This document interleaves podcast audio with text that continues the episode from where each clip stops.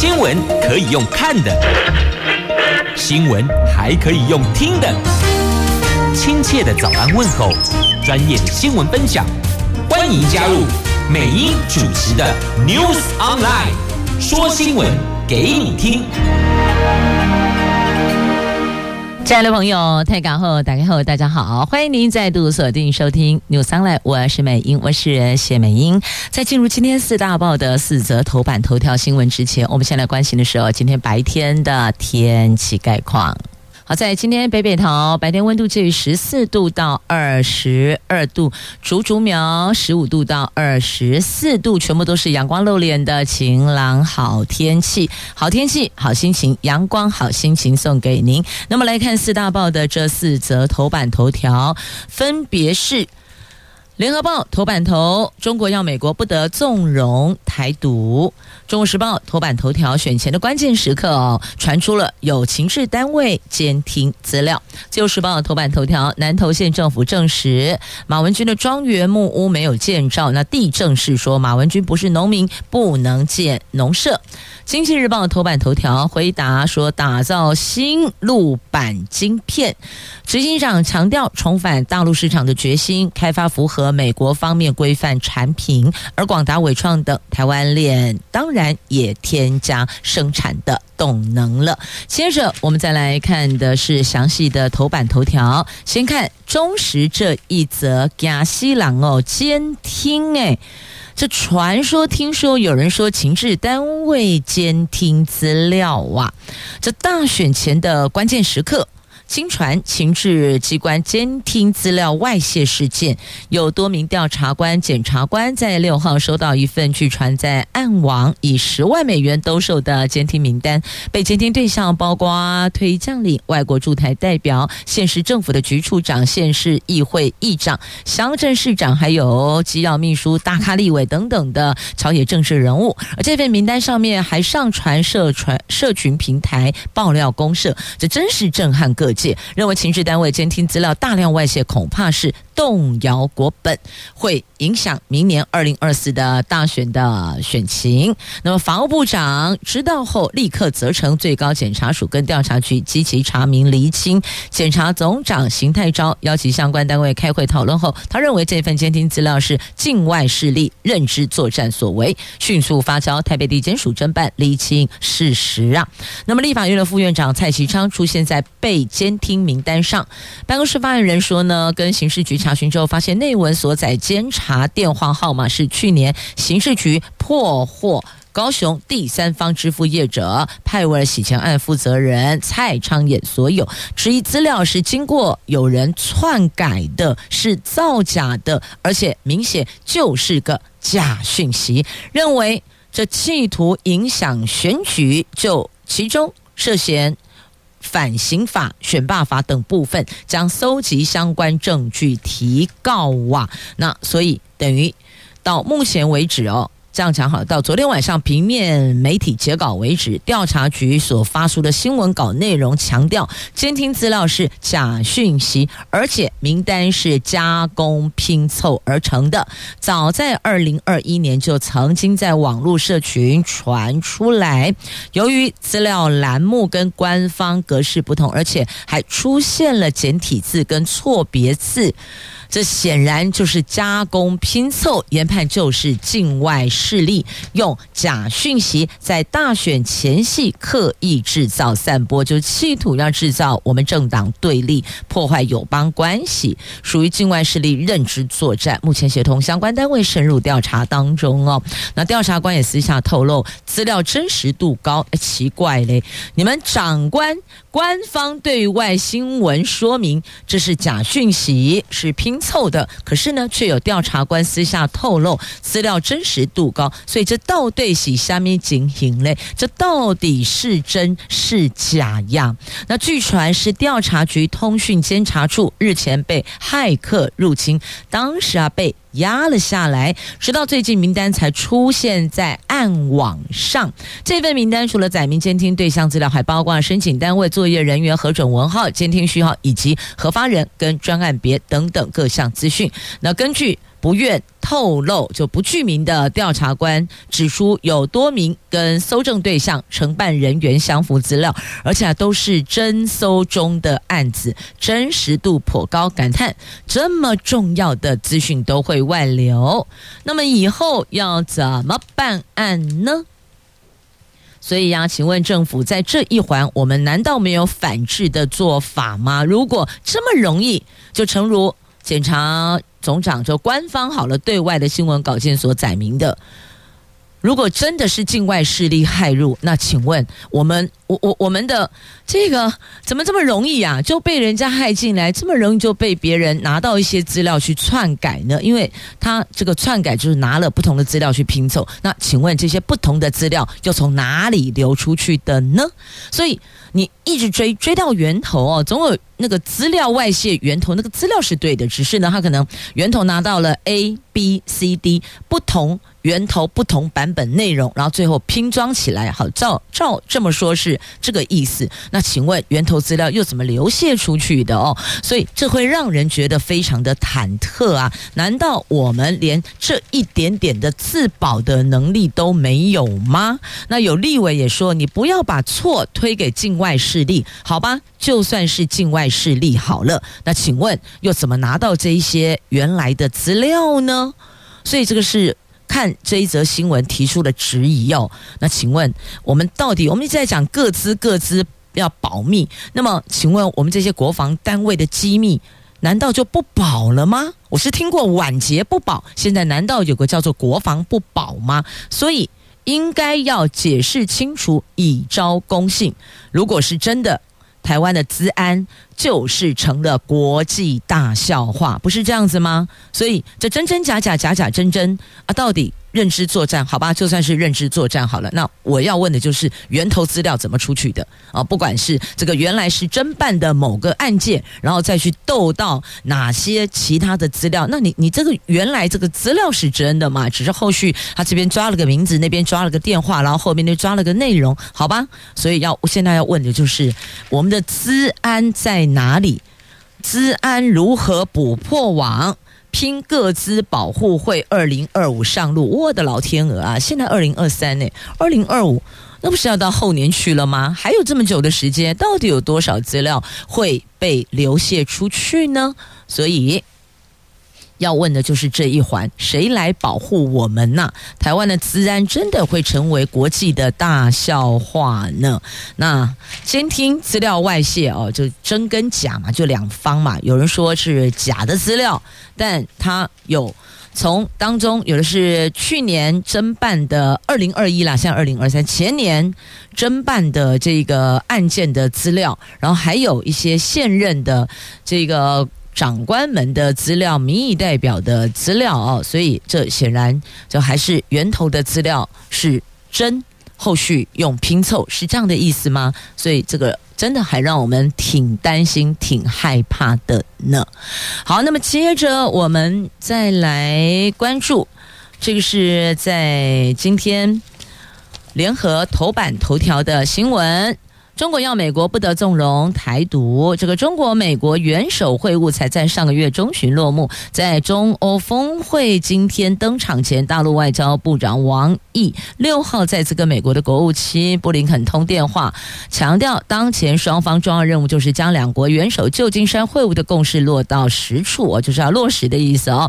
也再次强调大陆在台湾问题上的立场，王毅要求美国不得干涉中国内政，不得支持纵容任何。台独势力，那美国则发表简短声明，强调推动上月美中峰会的进展。但是呢，这一份声明当中只字未提台湾，一个字都没有提到哦。那美国国务院的发言人发布声明说呢，布林肯跟王毅通话，双方强调以十一月上个月拜习会关键议题上取得的进展为基础，持续推进。的重要性，那也声明，布林肯谈到近期的中东出访，还有美国在当地的外交努力，重申各方必须努力防止冲突扩散呐。好，所以你看，一方说，哎，你不可以纵容台独，那另外一方的回应当中完全没有提到台湾问题，完全都没有提到台湾字样，所以显然在这一个点上，美国是不愿意去沾惹到。我们跟对岸的这个事情哦。那当然也提过了。在台湾三组大选候选人，美国现在没有特定支持某一组候选人，你们各自努力吧。明年一月十三号选出来是谁？成为五月二十号要宣誓就职的台湾新的领导人，那美国就跟这个新的领导人继续合作，所以现在不预设任何的立场。那么在台湾问题上面也看到了，美国不止一次重申他们这个呃这个支持这个一个中国政策，就在一个中国政策前提之下，但他就没有提啊到底细项内容为何，也没有提到这个台独等等其他的。那但大陆还是再次要求美国不得纵容。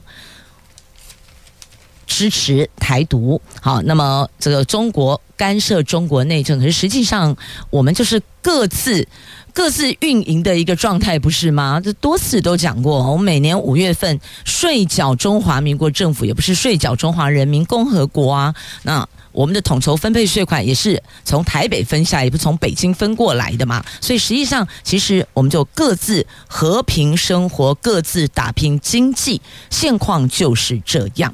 好，那么这个是在今天联合头版头条的新闻，那么内页也有相关的报道，你得翻到 A 九版面。接着我们来看《经济日报》头版头条的新闻，回答 NVIDIA 执行长黄仁勋说呢，他们正在跟美国政府密切合作。做开发符合美国规范、能够出口到大陆市场的新 AI 晶片产品。同时，在当前的 AI 晶片竞赛中，辉达有许多非常强大的竞争对手，华为就是其中之一。美国商务部日前释出了有意在加强管制晶片出口大陆措施，并且还点名的回答不要为了赚钱而罔顾国家安全的讯息，重挫市场对 AI 股信心。那黄仁勋也就是 NVIDIA 的执行长，他重申，辉达会在符合美方规范下重返大陆市场，透露辉达拓展市场的态度是相当积极的，并且没有受到美国官方新言论影响，也让 AI 概念股昨天回神了。广达、英业达、伟创、伟影、技嘉等全数收红，表现亮眼。那么。根据媒体的报道哦，这台湾厂出货逐步放量。黄仁勋表态，辉达持续推出降规版销往大陆的晶片，这个就有望带动供应链业绩继续的畅旺。那黄仁勋这个礼拜稍早拜访日本，并且跟日本首相岸田文雄会面后，前往新加坡拜会新加坡总理李显龙，所以显然他真的是超级积极的。好，这个是在今天《经济日报》头版头条新闻。当然，他的积极也会让我们台湾的生产链啊、广达、伟创等等，我们的动能也会加分呢。好，那么再来看的是《自由时报》头版头条的新闻。南投县政府证实，马文君的庄园木屋没有建造，而且他不是农民，不能建农舍。这国民党南投县立委马文君遭到爆料，他居住的普里镇两层楼欧式豪华庄园木屋是违建。南投县政府说，这个。地号的地上物确实没有申请建照，县府将要求公所违章查报，确定是违建后会发给违规人拆除通知书，要求自行拆除。申请人可以申请补照，如果不符合规定，再由县政府依规定安排拆除的时间。那照流程来走的话，一定会先寄给他自行拆除的通知书，那么他也可以申请啊，赶快去补建申请。申呃请照啦，补件请照，那就看他这个不是送件一定补件就过关了，还要查核你的面积、你的地号，然后是否符合，然后你的面积比例是否符合。那如果不符的话，多出来的部分该怎么办就得怎么办哦，大概是这个意思。那么地震是说，地震是就过去我们说代书了哦，那通俗的说，很多人还是习惯说地呃。代书代书哦，那地政是说马文君不是农民，不能够建农舍哦，所以其实他还是有一些起造人的身份别的限制。那马文君说，他向国产署承租，不需要农民的身份。王军表示，他跟先生都没有农民身份，但是根据相关的规定，向国产署申请承租的基地租约不需要农民身份，所以他是用承租的。好，那国有财产署中区分署南投办事处指出，这个土地最新登载每个月租金是六千零四元。国财署说呢，国有地承租人如果违反土地使用管制或是相关建筑法规，经过限期仍未改正，可以终止租约，但违建属于地方政府全责，要看地方政府处理情况，国财署后续再决定如何处置。好，这是自由今天头版头条的新闻。那么再来看哦，这一则新闻在今天两报的头版版面哦都有出现，分别是《经济日报》跟《联合报》头版下方。这是有关全球冷却行动，现在定定一个目标，到二零五零年要减六十八趴。这美国、加拿大跟肯亚等六十三个国家。他们在联合国气候峰会加入大幅削减冷却相关碳排的承诺，而这一项全球冷却行动承诺标志着全球第一个针对冷却产生碳排的集体减排倡议，目标是。二零五零年必须要比二零二二年，就去年哦，二零二二年的水准降低至少六十八趴，这当中包括了空调，还有食品与药物冷藏。那欧洲联盟气候监测机构。表示，在异常的十一月成为连续第六个打破高温纪录的月份后，二零二三年肯定成为有记录以来最热的一年，全球平均气温比工业革命前高出了摄氏一点四六度呢。那当然，这个升高。会谈针对气候变迁也采取了行动上的压力，因此给了一些目标时间，数字也定出来，要减少六十八趴呢哦。那现这个丹麦跨国企业啊，有一家叫丹佛斯，专门从事供暖跟制冷事业。那他们的气候方案事业部总裁指出，许多民众会掏出一。百美元买亚洲制造的廉价空调使用，这将为能源系统带来大量负载。他表示不应该再放任使用这类的电器哦，那可能就是在碳排的部分有一些比较伤害的，因此呢，他认为这样子是不 OK 的哦。那你再看看哦，这个我们来看。今天在联合头版下方的这一张照片，其实当时哦，刚刚美英翻开看的时候，我不知道它重点是什么，只看到密密麻麻的空调哦，了解了，这是台南市一栋旅馆的外墙装了两百九十二台冷气。你放眼望去，我还以为这是一种造景设计，结果再仔细一看，定睛一看，这是冷气的主机呀，密度之高，成为台南的特殊街景的这个对全球冷却行动承诺来讲没有加分，所以像这一环，他们重点现在要放在空调、食物还有药物的冷藏。所以这三环是接下来可能会去做调整、努力改善的标的。好，这是两报头版下方的新闻。所以啦，这个就要喊什么？喊救救我吗？我们延续节目上一段提到的跟气候峰会相关，我们来看气候变迁。在今天《中时报》头版版面的这两张图文呢，告诉我们全球暖化的临界点风险来了。这根据英国艾希特大学在六号所发布的全球临界点报告指出，气候变迁跟自然的损失可能很快就会把地球生态系统推向崩溃的边缘。今天在媒体所选的这两张照片哦，一张是阿拉斯加的北极熊，是第一个被宣布受到威胁、濒临灭绝的物种。那另外一个是因为气候变迁导致的加州森林大火，加恐怖呢。透过让您触目惊心的照片，也就是大火跟北极熊，再次提醒我们。濒临崩溃的边缘，我们地球有五大生态系统，现在就面临崩溃边缘了。在英国埃希特大学所发布的报告指出，气候变迁跟自然的损失可能很快就会把地球生态系统推向崩溃边缘。这包括了格陵兰地区的冰盖、南极洲西部的冰盖、温水珊瑚礁、北大西洋富极地地区的环流、永冻土地区五个主要系统已经面临跨界临界点的风险了。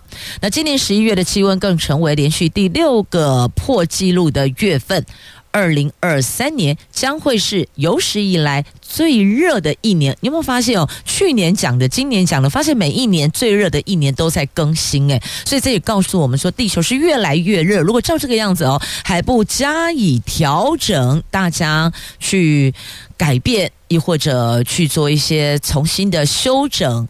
生活上的习惯、物品使用的习惯、空调使用的习惯的话，恐怕年年会越来越热。就是应了那一句话哦，没有最热，只有更热呀。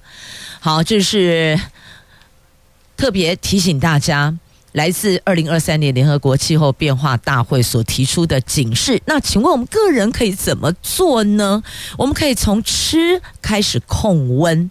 那气候议题满地商机呀，都是还有我们生活习惯上的节能，也可以开始培养这个习惯。这通通都是个人可以做到，不用大到国家，不用大到联合国会议，个人可以做的。我们每一个人把对。地球这一份该做到的责任，我们担待起来，个人责任个人担，好吗？你会发现哦，每一个人都做到的时候，不要说每一个人难了哦，只要有一半的地球人做到，那个温控就是可以有效的 hold 住的。但如果大家都这么继续放任下去的话呢，这就没有办法留给子孙一个很好呼吸的地球村了。好，接着我们再来看，我看一下哪一。OK，来啦，我们来看哦，这个是选举相关的话题吧。这版面也挺大的哦，《自由时报》头版来中国介入选举连环报。那么另外呢，在中时内页还有这蓝营希望复制安哲秀现象，安哲秀哦，就这个韩国之前大选的那个登记选举的安哲秀。好，我们细项来说好了，分别来看哦。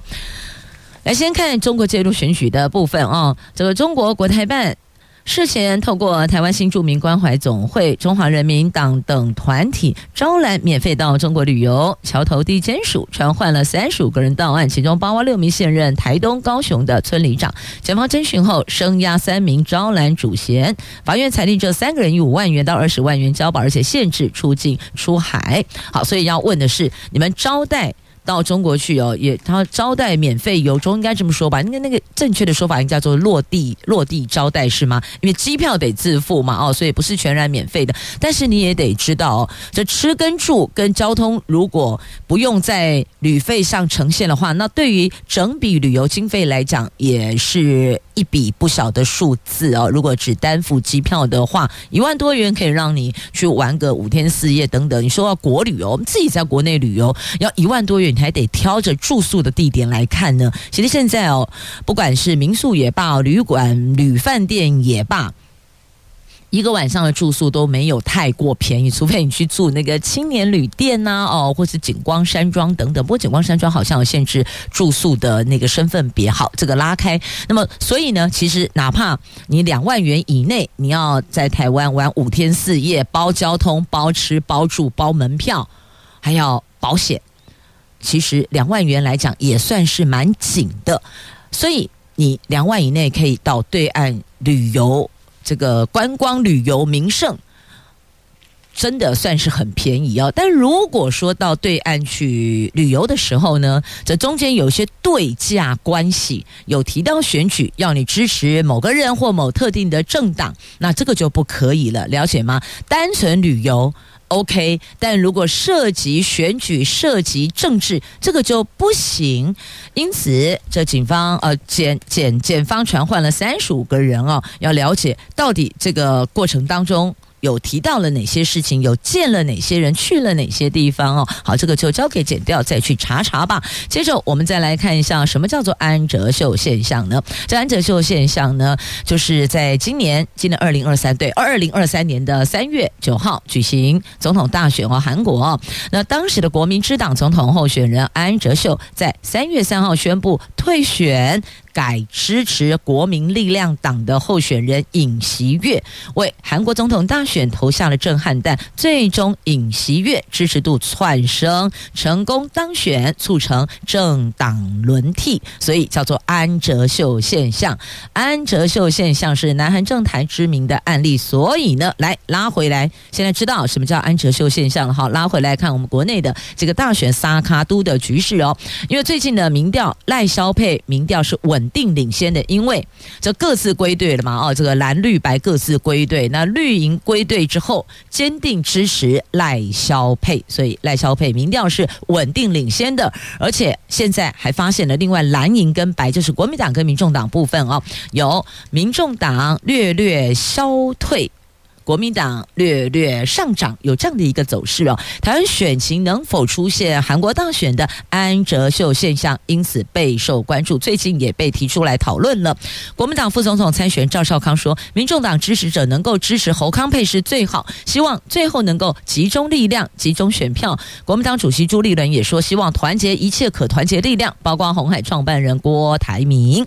好，这是媒体报道，当然他们都会去询问哦，这包括党主席啊，包括。啊，这个候选人本人呢？那但是哦这个时间点，距离投票，距今天是十二月七号嘛，距离投票还有三十多天，对，三十多天。现在来提这个，会不会对民众党的这个尊重度似乎没有那么的圆满啊？所以是否应该要到选前，譬如说两个礼拜？这个时间点再来讨论这个话题呢？这有时候这个太早提出这样的一个建议，我们讲建议了，似乎不是太恰当。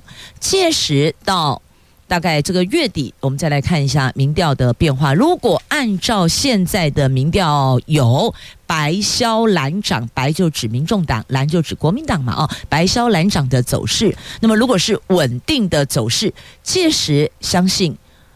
民众党也会有他们自己的考量哦，基于尊重各政党，不管是尊重国民党、尊重民众党、尊重民进党，我想有些议题不宜过早抛出啦。有时候过早抛出哦，反而会得到一些反效果。那或许到那个该呈现的时间点来讨论，那会有更加理性的抉择。那有时候那个尊重得。给足了台阶，也得先架好。这毕竟彼此的尊重是很重要的。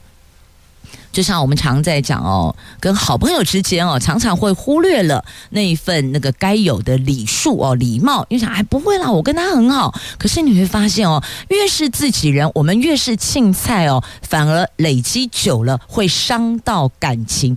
因此，再好的朋友。即便是兄弟姐妹家人，该有的尊重、该有的礼貌、该有的礼数，还是得兼顾哦。这是为了未来大家可以更好的生活下去。郎公。人情留一线，日后好相见，行不行的？接着我们来关心的是哦，最低工资法明天拼三读啊！这话气你啊，那喊了七年，是蔡总统二零一六年的政见，今天要进行朝野协商。那蓝营批评你拖到选前才处理呀、那有人。忧心会沦为喊价式立法，就民众党忧心之后变成喊价式立，喊价式修法。立法院会期进入倒数了。蔡英文总统二零一六年提出了政见，最低工资法有望完成立法。立法院长游锡堃今天将召集党团协商，拼明天三读。劳动部长徐明春说呢，最低工资法经过劳资双方及各界对话，政院版本草案能够顺利接轨原本基本工资机制，而且是劳资双方可以接受的版本。希望朝野各委员党团支持，让最低工资法。能够早日的通过。那龚总说呢，一贯立场都是希望最低工资可以入法，入法后未来也能够有真正的审议机制，不要像过去劳资谈判的时候，好像在喊价，得划给赶快哦，但最后还是政府说了算，这个就会失去制度的意义。如果真正审议，那劳资的意见都能被尊重，这样才是好事啊！这回首最低工资法喊了七年多，行政院今年九月底才将草案送到立法院审查，立法院设服及未还委员会十月十八号初审通过，包括最低工资定义、审议会委员组成、参采指标、研究小组定位角色、行政院否决权等等条文，朝野没能达成共识呢。好，所以这两个重点，一个重点是拖了这么久，选前才来讲；第二个呢，是不是能够有劳资双方的意见被尊重入法，这才是好事。所以啊，这有两个重点。好，接着再来看写通行空间的话题哦。这交通部让地方政府因地制宜，这骑楼只要留通行空间，可以开放停车。学者说：“哎，阿里中央都缩手了，你如何期待县市政府能够强硬实施呢？等于把锅甩给地方了。”这继放宽三项交通违规记点措施之后，交通部长王国材昨天说呢，考量城乡差距，只要留下行人可以通行的空间，可酌予开放骑楼停车。而这项结论已经发文给地方政府。那这个违规记点新制哦，规定一年累积十二点，吊扣驾照两个月，而且增加可检举项目。先前在职业驾驶的抗议之下呢，交通部先暂缓了交叉路口、公车站十公尺。及骑楼违规停车等三个情况的记点，但仍要罚款。不过还是引起部分民众的不满哦。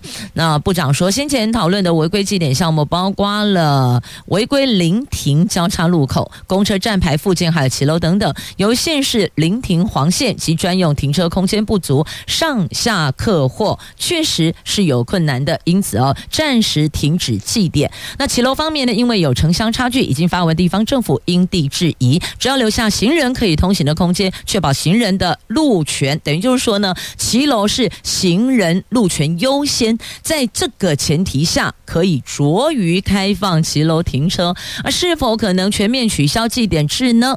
部长说，地方临停车位处理好之后，我们再进一步评估吧。不过这个骑楼要停车，你说要停细链呢？那真的停上去，行人没空间。所以这里讨论的比较有可能的方向哦，是欧多拜摩托车、机车把这个位置停好，后方留一半的空间给行人通行哦。大概中央的意思是这样啦。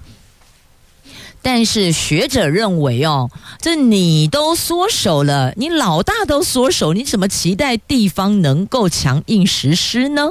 哦，淡江大学运输管理学系的教授张胜雄说，任何规范用高严格标准执行都未必会成功，何况你是要降低标准，这个成功几率一定会更低的啦。那过去地方难以整顿交通，就是受限于民意的压力，所以需要中央力挺啊，中央要支持啊，甚至透过法规让县市政府有所依循。现在中央反而自己缩手了，那你又要如何期待县市政府能够强硬实施呢？所以来划重点，张胜雄教授说到重点了哦。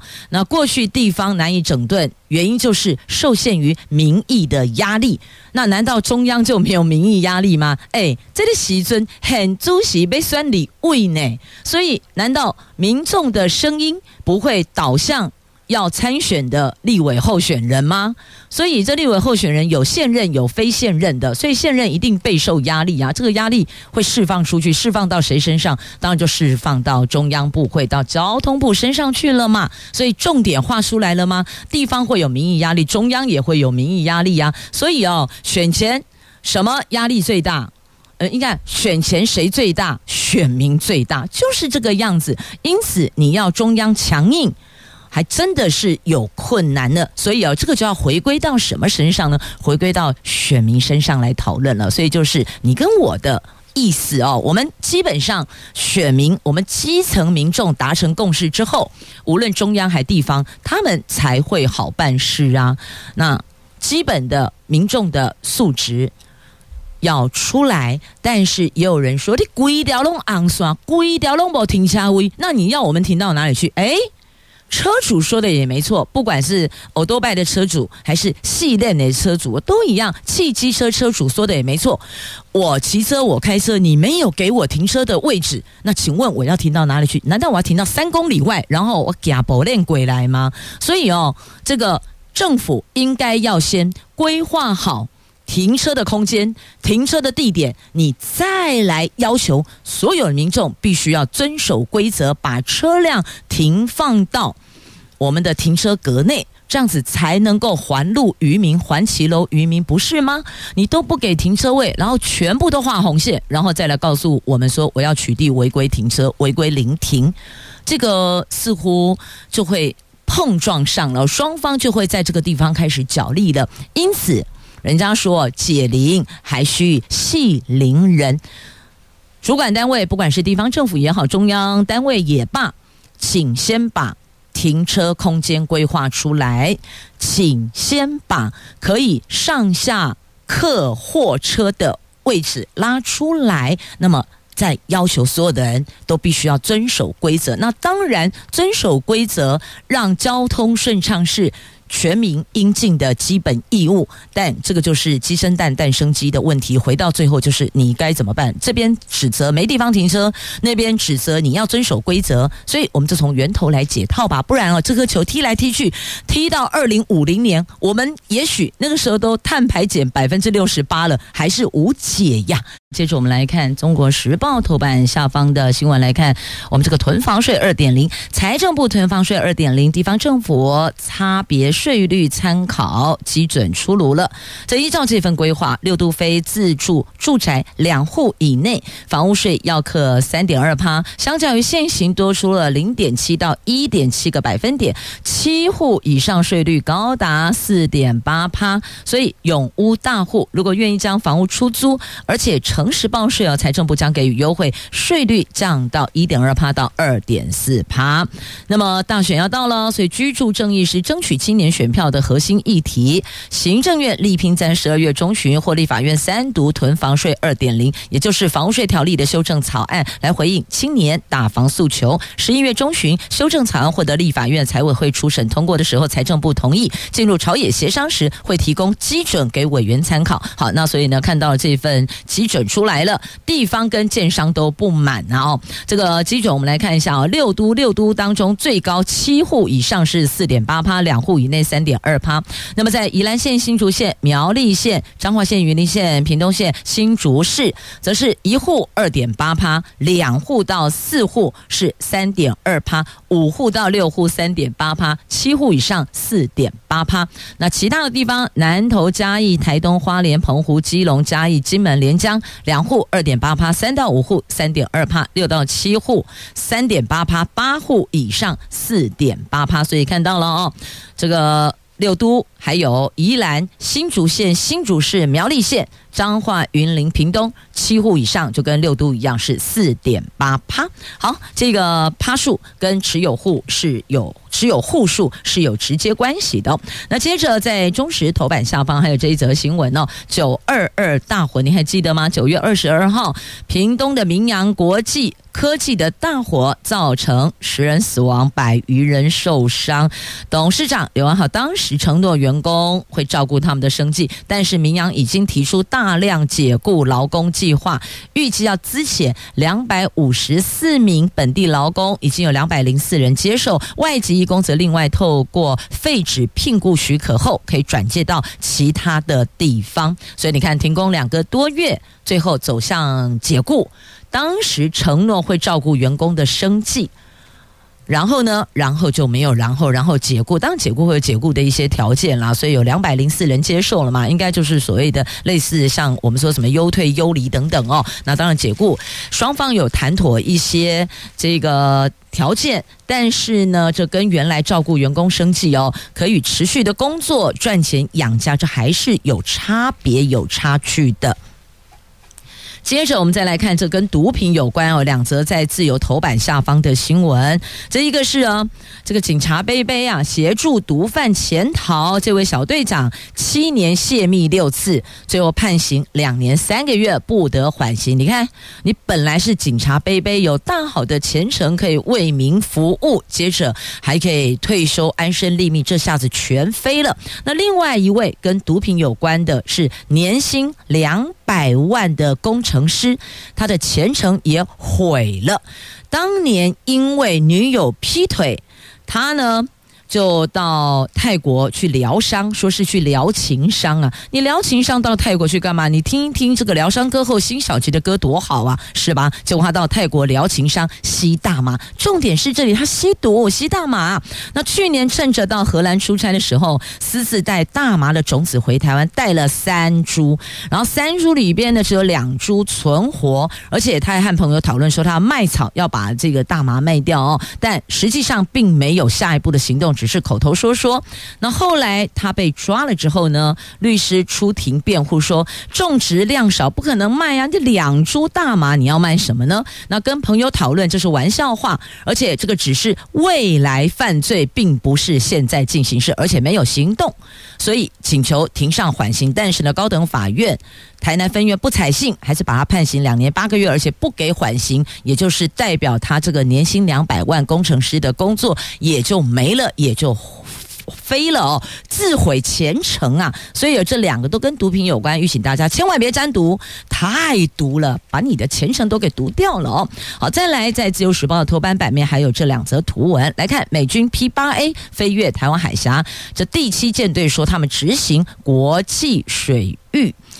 好，再来，在同样版面还有国家生技园区连外隧道贯通了，这可以缓解台北市东区拥塞的路况，预计二零二五年可以完工。这国家生技研究园区连外道路工程，昨天由内政部长林右昌、台北市长蒋万安共同主持隧道贯通典礼，隧道长七百一十六公尺。